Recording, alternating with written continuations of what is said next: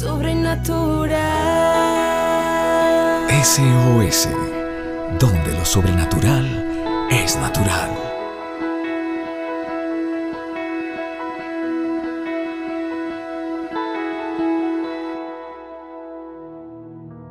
Buenos días familia de la fe, estoy hablando de lo importante que es comenzar de nuevo y esa palabra que aprendí de resetear, que la definición es una forma en la que se suele llamar a la acción que consiste en el reinicio o bien la reposición hacia un estado inicial, una vuelta al principio o bien un nuevo comienzo.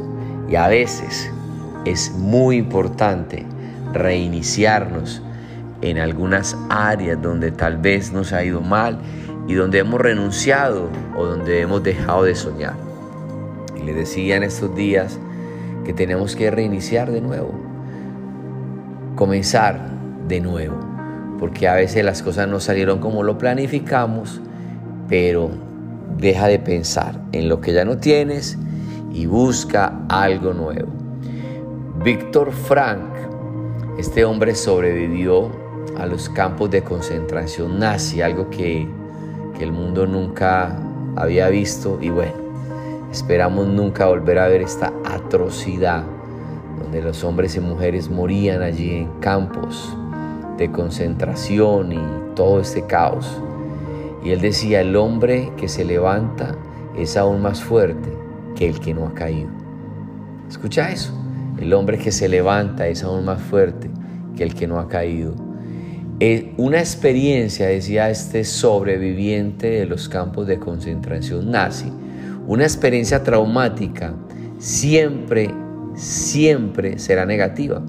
Sin embargo, lo que suceda a partir de ella depende de cada persona. Siempre una experiencia traumática va a ser dolorosa, una quiebra, una traición, un engaño, una calumnia, pero lo que tú hagas a partir de allí es lo que va a definir tu liderazgo, tu crecimiento, tu madurez, el avance y lo que Dios puede hacer, lo que Dios puede hacer en ti. En nuestra mano está el alzarnos de nuevo cobrar vida una vez más a partir de nuestras cenizas. Otra palabra que aprendí que está obviamente en todo su auge es la palabra resiliencia. Se refiere a la capacidad de sobreponernos a momentos críticos y adaptarnos. Por eso cuando usé al principio este versículo que declara que nuevas son cada mañana sus misericordias y que grande, grande es la fidelidad de Dios, está hablando de que no podemos rendirnos porque siempre hay un nuevo día.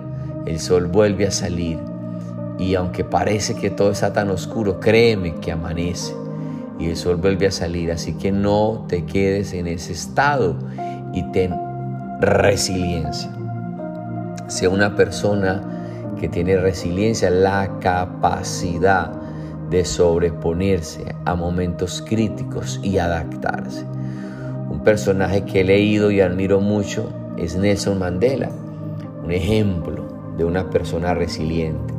Después de 27 años, escúchame, 27 años y muchas situaciones de discriminación, de trabajos forzosos, en la cárcel, Después que sale, se postula como presidente de su país, Sudáfrica, y gana las elecciones. Esta es una persona resiliencia.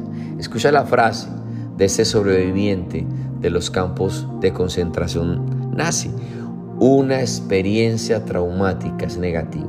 Eso no lo podemos negar. Sin embargo, lo que suceda de ella depende de cada persona. Este hombre, después de 27 años, seguía con los sueños intactos.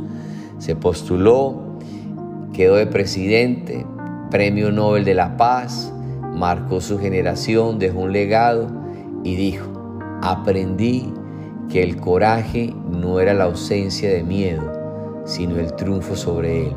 El valiente no es quien no siente miedo, sino aquel que conquista ese miedo. ¡Wow! ¡Qué tremendo! Esas son personas que comienzan de nuevo, que no se amargan, que perdonan, que tienen fe, que se levantan de las cenizas y vuelan alto. Son personas que se eh, vuelven a comenzar, vuelven a resetear sus vidas y, echan para adelante. Son personas que creen, avanzan en sus sueños y no se rinden. Recuerda que la palabra dice, aunque el justo caiga siete veces, siete veces vuelve y se levanta. En nuestras manos está la capacidad de levantarnos de nuevo. Dios nos va a dar las fuerzas para triunfar, pero nosotros tenemos que levantarnos de la ceniza, de la queja, de la amargura, de, lo que pudo ser y no fue. Deje de pensar en eso y busca algo nuevo para hacer hoy, porque hay un nuevo propósito que Dios ha marcado para ti.